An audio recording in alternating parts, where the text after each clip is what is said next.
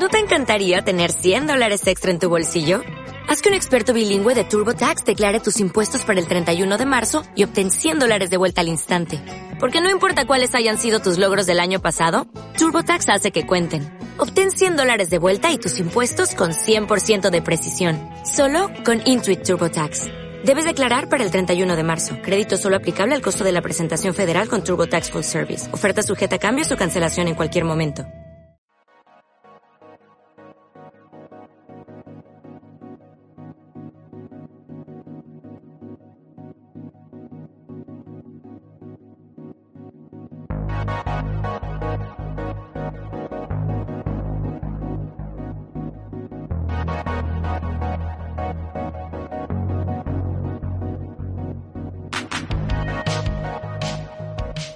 Hola a todos, amigos micronautas, bienvenidos a este pequeño espacio que voy a aprovechar para seguir abundando un poco en el tema que tratamos en el último programa de los retronautas, el tema de la ciencia ficción y el mar, y en concreto respondiendo a una petición que, nos hizo uno de nuestros oyentes, Miguel On, que eh, me, me, proponía hablar del cómic Aqua Blue, al cual le tengo bastante bastante cariño, ¿no? Entonces, pues eh, nada, era por, vamos a, comentar un poco esto y, a, volver a mencionar a, James Cameron, ¿no? para empezar, eh, lo que pasa que en este caso, en vez de por Avis, eh, por Avatar, ¿no? esta película de 2009, no creo que, haya nadie que a estas alturas, mm, aparte de su, de su magnífico aspecto visual, eh, piense que, está ofreciendo una historia mínimamente original. Siempre se ha dicho pues que toma y bebe mucho de Bailando con Lobos, de Pocahontas, pero lo cierto es que el tema del, del hombre occidental eh, seducido por el mundo natural puro y honesto y, los que viven en, en contacto con ese mundo y que se convierte en campeón de su pueblo adoptivo contra sus antiguos y corruptos congéneres, es una cosa bastante antigua eh, que podemos rastrear por lo menos hasta Tarzán a comienzos del siglo XX y aquellos enfrentamientos contra los avariciosos ladrones de marfil. La ciencia ficción empezó a interesarse de verdad por los efectos de la acción humana sobre la naturaleza después de la Segunda Guerra Mundial y especialmente a partir de la década de los 60. Aquí empezaron a, abundar los estudios, los ensayos sobre los peligros de la superpoblación, la contaminación. Fue por entonces que cuando estas historias se trasladaban a mundos alienígenas se introdujo, se introdujo también un elemento de misticismo poco sacado de, la hipótesis Gaia, de, James Lovelock, que también eh, creo que hemos mencionado alguna vez en los retronautas. Según este científico, pues la ecosfera ha ido construyendo poco a poco mecanismos homeostáticos que conectan toda la vida con los fenómenos atmosféricos, biológicos y químicos que tienen lugar. Para mucha gente, la ecología simboliza un sentimiento de pérdida de la armonía con el mundo. Y si a esto sumamos un elemento bélico, que es el que nos enfrenta eh, entre nosotros, eh, y además eh, un enfrentamiento pues con los en el caso de la ciencia ficción mm, entre los colonos que llegan allí para explotar los recursos del planeta contra los nativos además encima poniendo en peligro todo el equilibrio medioambiental. Bueno pues este un poco este esquema responde a lo que encontramos en, en historias como Dune, ¿no? de Frank Herbert, eh, películas como Avatar y cómics como este del que voy a hablar, que es Aqua Blue. Aqua Blue, por cierto, se ha, eh, se ha publicado en, España en una serie de volúmenes integrales por parte de Yermo Ediciones. Eh, yo por el momento tengo tres de estos integrales. Mm, en Francia hay más, eh, o sea, la, serie no está aquí completa, no sé si está previsto eh, seguir adelante con ella. Pero bueno, lo, que tenemos ya nos, nos ofrece una historia suficientemente interesante como para justificar su compra, aunque estos formatos son un tanto caros. El primer arco de la serie comienza con el álbum Now, eh, que es de 1988 y aquí tenemos una catástrofe de una nave de pasajeros, la Silver Star, debido a una lluvia de meteoritos. Hay una pareja que intenta llegar a las cápsulas de salvamento, pero no consiguen salvarse y su hijo pequeño se queda al cuidado de uno de los robots nodriza de la nave, que se llama Cibot. Los dos, el, bebé y el, y y el Cibot este, pues consiguen llegar a una de las naves salvavidas y ahí van a pasar ocho años, hasta que encuentran un planeta habitado. Este planeta es Aquablue, el Aquablue del que da título a la colección, un mundo eh, que es básicamente oceánico, solo tiene un 3% de superficie sólida, y allí vive una, una raza humanoide de piel azul, eh, pacífica, en armonía con la naturaleza, y cuyas culturas y creencias están basadas, claro, no puede ser de otra manera, totalmente en el, en el agua. Bueno, nada más llegar allí, nada más amerizar, encontrar a los nativos, el muchacho mm, eh, sale, le sale al encuentro una enorme criatura, el Uruk Uru, que es una mezcla de ballena gigantesca y mantarraya, un animal que los nativos consideran sagrado. Y esta inmediata conexión con el animal hace que el chico sea eh, enseguida adoptado por el pueblo de Aquablu después de que Cibot se caiga al agua y se quede inutilizado. Hay un salto de 10 años, ¿no? Y nos lo volvemos a encontrar al muchacho al que han bautizado como Tumunao. Se ha convertido en un valioso miembro de la tribu, está a punto de pasar el rito de madurez, de elegir compañera, y ser considerado un pescador de pleno derecho. De hecho, su compañera, su amada, que es Minue, es la hija del jefe, la hija del jefe de la tribu, Melkelok. Eh, y los eh, nativos lo consideran a, este al muchacho a Tumunao lo consideran bendecido por, por este dios por Uruk Uru. Lo que pasa es que bueno las cosas mm, que, que pintan muy bien se van a torcer cuando eh, llega una nave de exploración eh, terrestre. Eh, a bordo de la misma van el etnólogo Maurice Dupré, que es el, que dirige la expedición, y él encuentra a Cibot y lo reactiva. Y a través de él descubre que Nao es nada menos que Wilfred Morgenstern, que es el heredero de un gran imperio financiero eh, y, al que todo el mundo daba por muerto. Irónicamente, ese imperio financiero ahora actúa en su contra. La TEXEC, que es la Texas Energy Consortium, ha firmado un acuerdo con los poderes políticos terrestres en virtud del cual eh, ella, la compañía queda autorizada para básicamente apoderarse de Aquablue, ¿no? Em, y colonizarla. Bueno, colonizarla no, o sea, explotarla directamente. Eh, instalar allí una red de centrales energéticas que va a acabar convirtiendo el planeta en una bola de hielo inhabitable. Para proteger a los ingenieros y los técnicos de la compañía, la TEXEC ha contratado a las brigadas Morgenstern, que es un grupo de mercenarios que ha creado y que dirige la propia tía de Nao, que es una tal Ulla. La aparición entonces en Aquablue de Wilfred o Nao, pues claro, no hace ninguna gracia ni a los mandamases de Texec ni a Ulla, ¿no? Y, entre todos pues deciden eliminarlo. Claro, lo, que no saben es la, la, conexión que tiene Nao con las fuerzas más poderosas del planeta. Pero el poder militar de los terrestres es demasiado para los habitantes de Aquablue y Dupré, eh, el etnólogo, convence a Nao para que eh, se vaya con él a la Tierra y defienda ante los tribunales sus derechos a presidir la compañía, el, consorcio, y así podría detener el expolio del planeta que ahora es su hogar y además denunciar ante los medios de comunicación lo que está ocurriendo allí. Y ese es precisamente el, punto de arranque del segundo álbum, Planeta Azul, de 1989. Claro, ya con, con Now fuera de Aquablue, pues eh, los tecnócratas, los mercenarios, han utilizado las mismas tácticas que utilizaron los imperialistas europeos con otras culturas indígenas de la Tierra. A saber, destruirlos a base de minar su convivencia, su armonía, suministrándoles alcohol gratis, baratijas. Melke, este, el, jefe, el Melke, Melke, perdón, organiza un movimiento de resistencia. Eh, eh, con sus seguidores huyen a las regiones polares, que allí todavía no han llegado los humanos. Y mientras tanto, en la Tierra, Nao pues se encuentra atrapado en un laberinto judicial. Y, y, claro, el problema es que como todavía no ha podido acceder al dinero de su herencia, pues tampoco puede pagarse una nave que le devuelva a Aquablue para poder continuar la lucha sobre el terreno.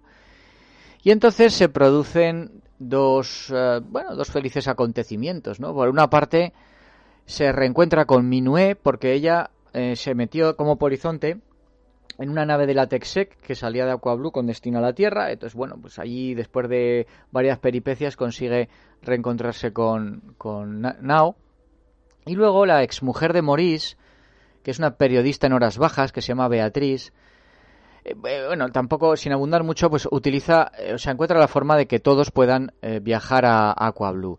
Em, se sirve de los servicios de un antiguo amante suyo, Carlo, que es un, una especie de Han Solo, ¿no? Es un, un italiano pícaro, contrabandista, que, que, bueno, ya digo, es una especie de, de Han Solo, incluso la nave que tiene se parece al halcón milenario, ¿no? Eh, no quiero detallar muchísimo el argumento para no estropear las sorpresas y los giros de, que, todavía aguardan. ¿no? Eh, hay en, el, en el siguiente álbum, que se llama El Megofias, de 1990, ya interviene en el conflicto el capitán Loxor y una nave espectacular que es, eh, la que da titula al álbum, ¿no? la Megofias. Este es una especie de capitán hub mezclado con empresarios sin escrúpulos que al principio ayuda a la gente de Nao en su guerra contra la TechSec y las brigadas Morgenstern, pero que no tiene ningún inconveniente en cambiar de bando en cuanto se presenta la ocasión eh, para obtener beneficio. Eh, la nave que tiene es una pasada, es indestructible y, eso hace que se convierta en un elemento decisivo en el conflicto.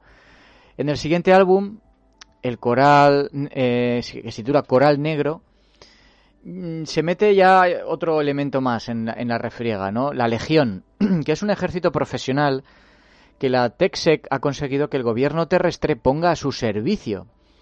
Una especie de, sí, de legión extranjera francesa, ¿no? Mezclado con cascos azules, algo así. Son unos, unos tíos duros, unos comandos.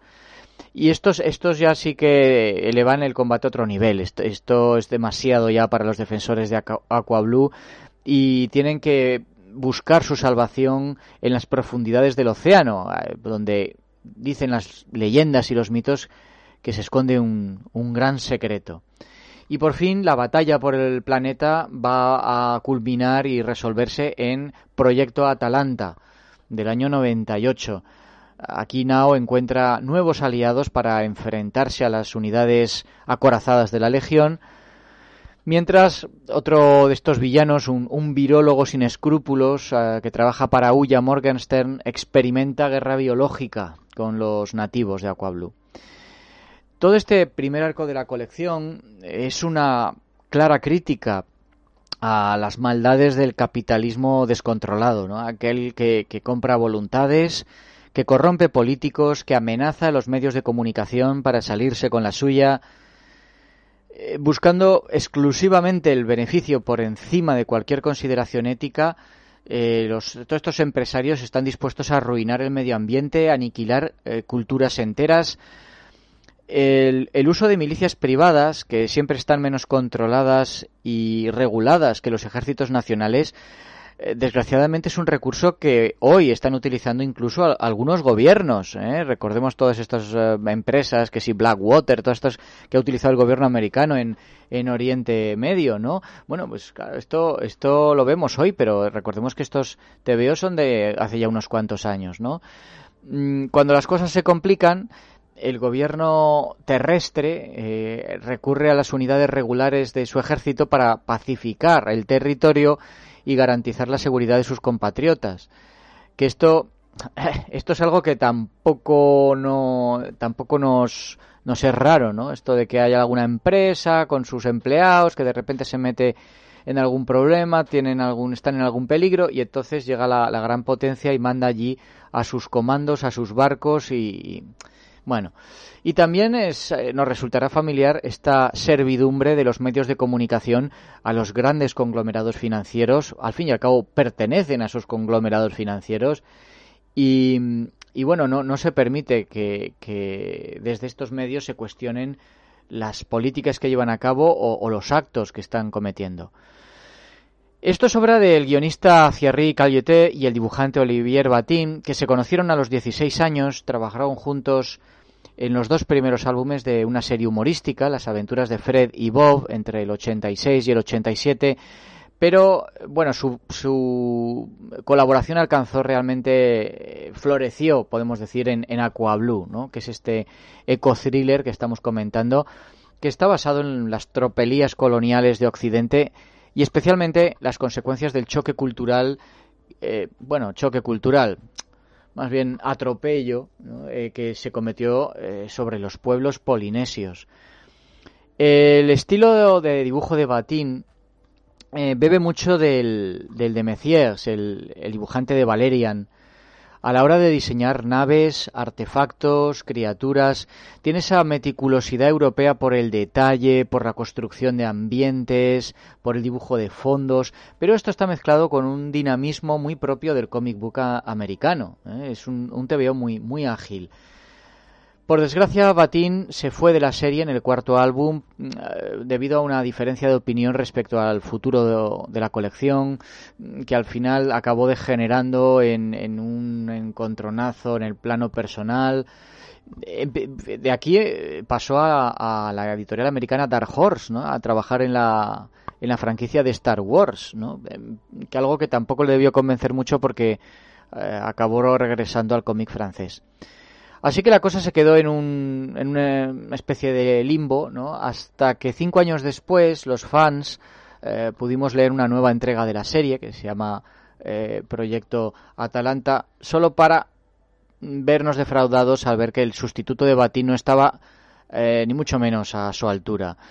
se trata de Ciro Tota, eh, que es un dibujante que, bueno, que maneja bien lo que es el diseño eh, y el detalle de los ingenios técnicos, de los vehículos. Lo que pasa que la línea suya no tiene presencia, no tiene fuerza. Eh, tampoco puede destacarse favorablemente el tratamiento de figuras. Batín había sabido darle a cada personaje su propio lenguaje corporal. tenían, o sea, aparentaban la edad que se suponía que tenían. Eh, su procedencia, si era de la tierra, si era de Aquablue, si era de clase alta, si era una persona eh, más humilde.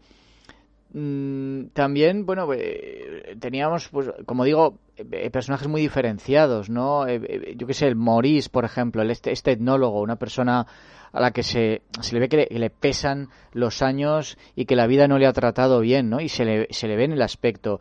O esa desfachatez chulesca de, de Carlo, ¿no? Del, del, piloto. En cambio, Ciro pues tiene un registro mucho más limitado de expresiones, sus figuras son más rígidas, más intercambiables. Batín había dibujado a Nao pues como un joven ágil, muy flexible, eh, se veía que su cuerpo era, era el de alguien que, que, había vivido al aire libre, ¿no? Y haciendo mucho ejercicio. Se parecía un poco al Kamandi de Jack Kirby, del que ya hablamos en, los especiales que dedicamos a ese autor. Y aquí Ciro pues lo transforma pues en un gigantón musculado, muy al estilo superheroico, ¿no? Es para mí es un paso atrás. Tampoco diría que Tota es, eh, un dibujante nefasto, porque no es el caso. Eh, sino que, bueno, es, claro, es que no queda más remedio que compararlo con su predecesor y ahí sale perdiendo, ¿no? Aunque de todas maneras, aunque este cambio de Batín a Tota sea bastante brusco, eh, bueno, la serie creo que mantiene el suficiente interés como para que nos acostumbremos pronto a este nuevo estilo gráfico. También querría destacar el color, el color de Christophe Araldi e Isabel Rabarot en, los cuatro primeros álbums. es un color, eh, recordemos, anterior al uso de medios digitales y ya tiene un montón de matices, de profundidad eh, a la hora de, dibujar los cielos, los mares, que son tan importantes en, en Aquablue, eh, los diferentes paisajes alienígenas. Entonces, eh, realmente es, un trabajo de, de, coloreado muy destacable, ¿no? No solamente hace que las, viñetas sean más bonitas, sino que contribuye a, potenciar el trasfondo emocional de cada escena. La entrada de Ciro Tota, el dibujante, también eh, conlleva un cambio en la dirección de la serie. Eh, la verdad es que la guerra por Aquablue ya se había alargado cuatro álbumes y, no quedaba ya nada más que contar. El argumento y los personajes habían llegado al final de su ciclo, había que decidir, eh, ¿se daba carpetazo a la colección o se le daba un nuevo rumbo? Esto, claro, había sido una gallina de los huevos de oro para la editorial del Kurt, ¿no? Y matar a matar a la gallina no parecía la mejor opción. Así que Calieté, el, guionista, plantea un, un, nuevo escenario que, en el que ya no va a tener eh, en principio lugar el planeta Aquablue, pero sí el mensaje ecologista. De todas maneras, los dos siguientes álbumes que se titulan, los dos se titulan La Estrella Blanca, parte 1 y parte 2, que son el segundo ciclo de la serie, de la serie son un poco una transición entre, una, entre la etapa de Aquablue y la que vendría después. Además es una historia que no se cuenta de forma lineal, eh, sino que introduce dos tramas, una de ellas en flashback, que acaban fusionándose en el segundo álbum. Aquí nos cuentan que mientras Nao, Cibot, Carlo y Rabá, Rabá es un compinche de Carlo, que había desertado de, la tripulación del Megofias ah, antes de antes que traicionar a su amigo, ¿no? Ambos se conocían, el otro había acabado pues eso en, en, esta nave, podríamos decir, pirata, ¿no? Y, bueno, acabó quedándose con los buenos. Pues bueno, el grupo vuelve a la Tierra para arreglar los cabos sueltos de, la herencia de Nao. Sufren una avería y son recogidos y hechos presos por unos saqueadores espaciales que se dirigen nada menos que a los restos de la Estrella Blanca, que es la nave en la que murieron eh, los padres de Nao, y de la que este y Cibot escaparon en el último momento. Estos delincuentes han sido contratados por el cardenal Cantor, que es el, recién electo gobernante de una, una, colonia planetaria que se llama Stallion. Este tipo, Cantor, es un fanático religioso que su interés en recuperar los restos de, la nave es eh, hacerse con unas pruebas que iban allí y que podrían airear sus trapos sucios y podrían sacar a la luz el papel que, él jugó en la muerte de los Morgenstern y de los otros 3.000 pasajeros de la nave. Es una aventura de ritmo trepidante que cambia el ecologismo por la crítica a los regímenes populistas de corte ultraconservador. La colonia del planeta Stallion tiene dificultades económicas, mm, bueno, es una colonia todavía muy joven, eh, y, claro, está también muy aislada respecto a la Tierra. Entonces esto hace que, bueno, eh, como digo, haya problemas económicos, esto fomenta el descontento, la inseguridad, mm, cierta tendencia al mesianismo. Entonces, todo esto es caldo de cultivo ideal para que el antiguo líder de una secta milenarista se recicle en político, forme un partido y se haga con el poder. Y es el caso del cardenal Cantor que es un tipo muy carismático, mm, muy ambicioso, que dicta una ley para destruir todos los robots del planeta. Eh, que es una medida que, claro, va, va, a asumir a la sociedad en el, en el atraso y por lo tanto la va a hacer más manejable. Más manejable para él, claro. Eh, inmediatamente, ya se podía uno imaginar, eh, instaura un régimen policial en el que todo el que desacate sus normas es acusado de blasfemo y castigado.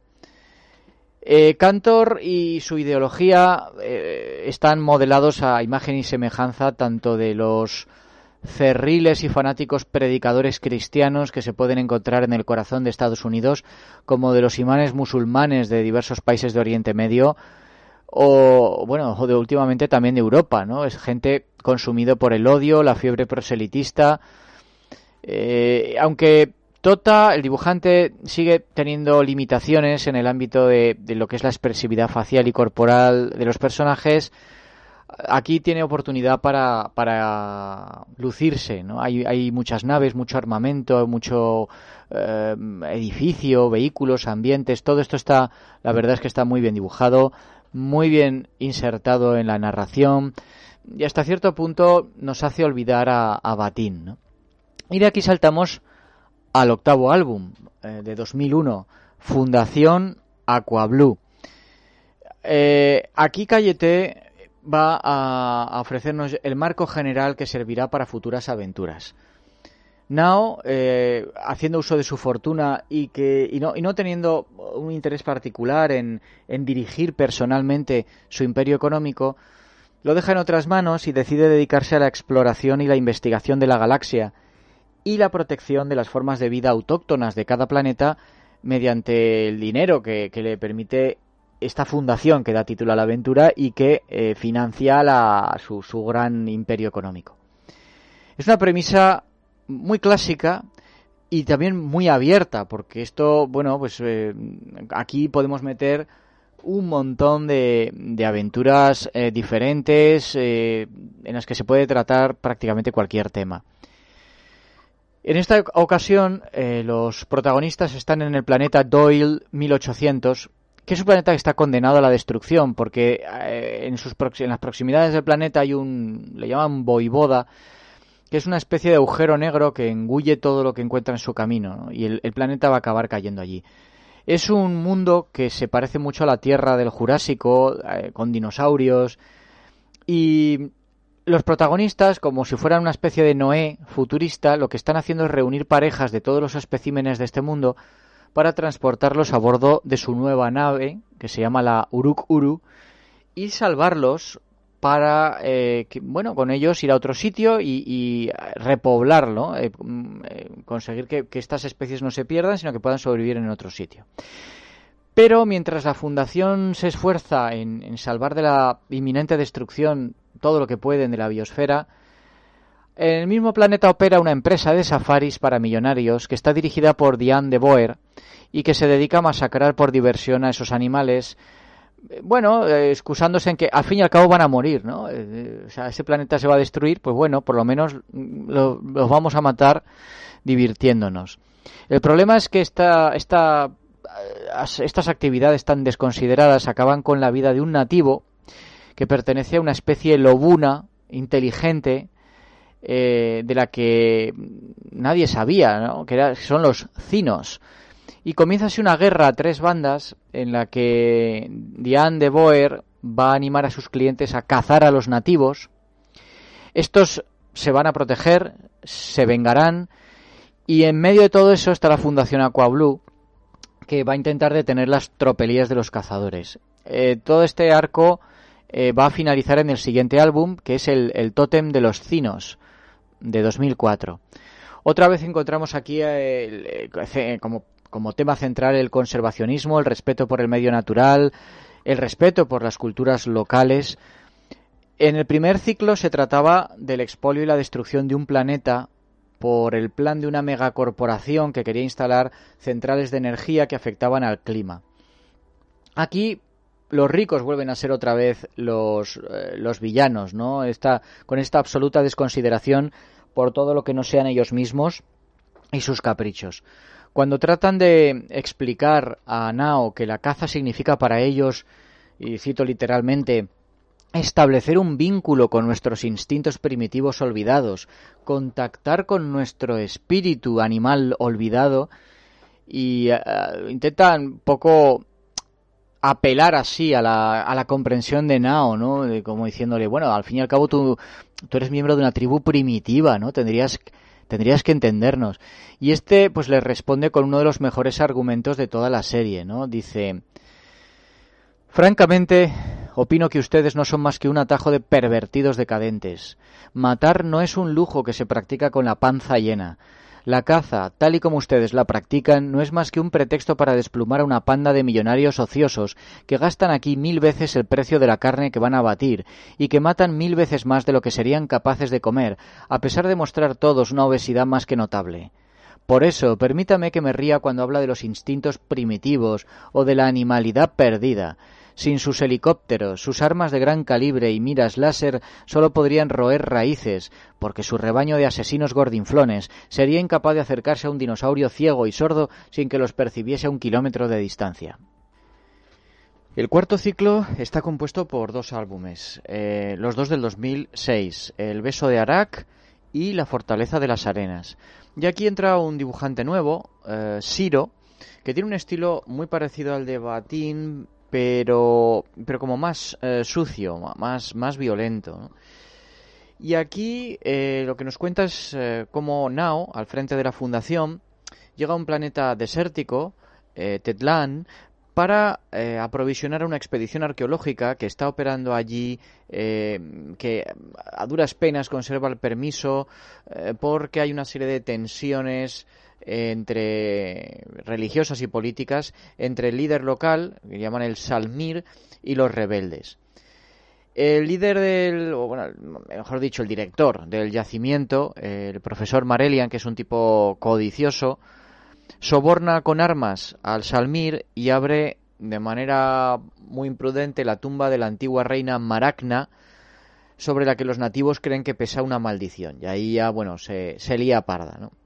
Aquí lo que hace Calioto es trasladar eh, el guion a la situación que se vivía en el Egipto del siglo XIX, cuando empezaron a llegar allí arqueólogos y aventureros occidentales atraídos por el legado egipcio y saqueaban el patrimonio del país con el consentimiento de los eh, líderes locales, que eran los eh, sultanes turcos, porque en aquel momento Egipto pertenecía al Imperio Otomano. En esta ocasión, eh, lo que se critica es la codicia y el ansia de, gloria de algunos científicos, bueno, concretamente en este caso arqueólogos, que les llevan pues a, sobornar y a, a socavar las culturas nativas. Al final, la, villana definitiva aquí es la esta reina Maragna, ¿no? Mm, pero, bueno, no, no, no habría resucitado de no haber sido por los actos del profesor Marelian y la cobardía del diplomático terrestre que está allí, que está más preocupado por complacer al corrupto eh, Salmir que por las injusticias que sufre el pueblo. Luego, pues eh, aquí tenemos pirámides, eh, nómadas mm, eh, así belicosos, pero con un halo de nobleza, políticos corruptos, tumbas malditas protegidas por, por criaturas. Esto hace que, que nos acerquemos más a un escenario propio del género de aventuras que de la ciencia ficción. También hay algunos elementos que chirrían un tanto respecto al enfoque de Space Opera que había tenido la serie hasta ese momento. Aquí encontramos brujerías y hechizos, reinas que regresan a la vida, magia, eh, zombies y el desenlace a mí me parece mm, muy apresurado e inconsistente. Desde el punto de vista del guion, quizá esta sea la entrega más floja de la serie hasta ese momento, pero bueno, aún así es una, son un par de TVOs bastante entretenidos y la historia se desarrolla con buen ritmo y están bien dibujados. Hay un quinto ciclo que yo sepa, es posible que haya aparecido incluso algo más, mm, que tiene cinco álbumes, eh, ya con un equipo creativo diferente y que yo no he leído y por lo tanto pues no, no voy a comentar. Si al final Yermo se anima a sacarlo en, en algún integral, pues, eh, pues lo compraré y, veremos. Sí que hay que subrayar que esta serie ha conseguido sobrevivir 30 años y, y con buena salud, lo cual ya nos dice mucho Mm, de, que algo, algo tiene, ¿no? Algo de calidad tiene para que durante todos estos años muchos lectores la hayan estado apoyando. Las historias en general son interesantes, son imaginativas, muy entretenidas y con un, con un mensaje crítico que nos anima a reflexionar. Es cierto que tratándose de un, de un cómic destinado a un público principalmente juvenil, aunque bueno, ya digo que un, alguien adulto lo puede disfrutar plenamente, pues no hay muchos matices. La separación entre buenos y malos está muy claro, incluso desde el punto de vista eh, gráfico. Los villanos son malos y, punto, y se nota. Y los buenos, en cambio, nunca dudan de sus ideales, no se equivocan en, en las metas que persiguen. Y tampoco se puede hablar de una auténtica evolución de los protagonistas. Eh, es cierto que, que Nao no se convierte en un eh, eterno adolescente, ¿no? Alguien atrapado en una en un periodo concreto de su vida, sino que madura, se convierte en padre en el décimo álbum, ya no es el, ingenuo e inexperto chaval del principio, sino que se ha transformado en un aventurero experimentado y, activista. Pero tampoco se puede decir que se explore de verdad su personalidad, que se le, que se le enfrente a dilemas morales o, personales. Hay quizá una excepción. Hay un momento en el que comete adulterio, ¿no? En el decimoprimer álbum. Mm, es una serie de aventuras que, está centrada sobre todo en las tramas por encima de la caracterización de los personajes.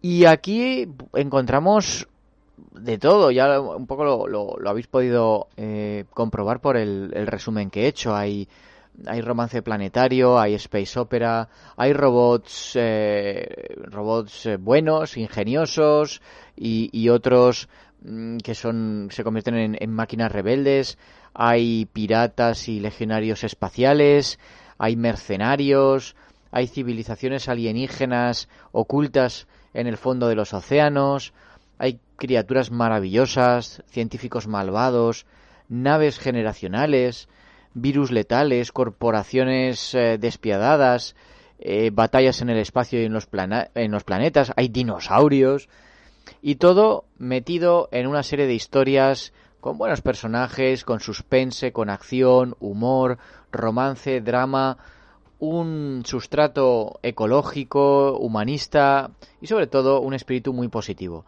Es una receta perfecta para el entretenimiento.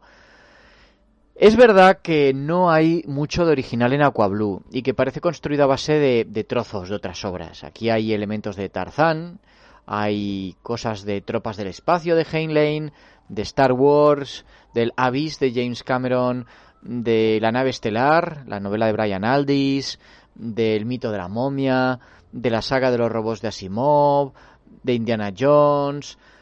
Pero bueno, esos, todos esos eh, préstamos al final solo los van a, identificar los lectores, los cinéfilos con cierta trayectoria y no, no, no estorban tampoco, ¿no? Y luego, pues que los pastiches no, no son, no tienen por qué ser malos me he molestado en, buscar la definición de pastiche, ¿no? Y es, y es esta, imitación que consiste en tomar diversos elementos y combinarlos de manera que el resultado parezca una creación original.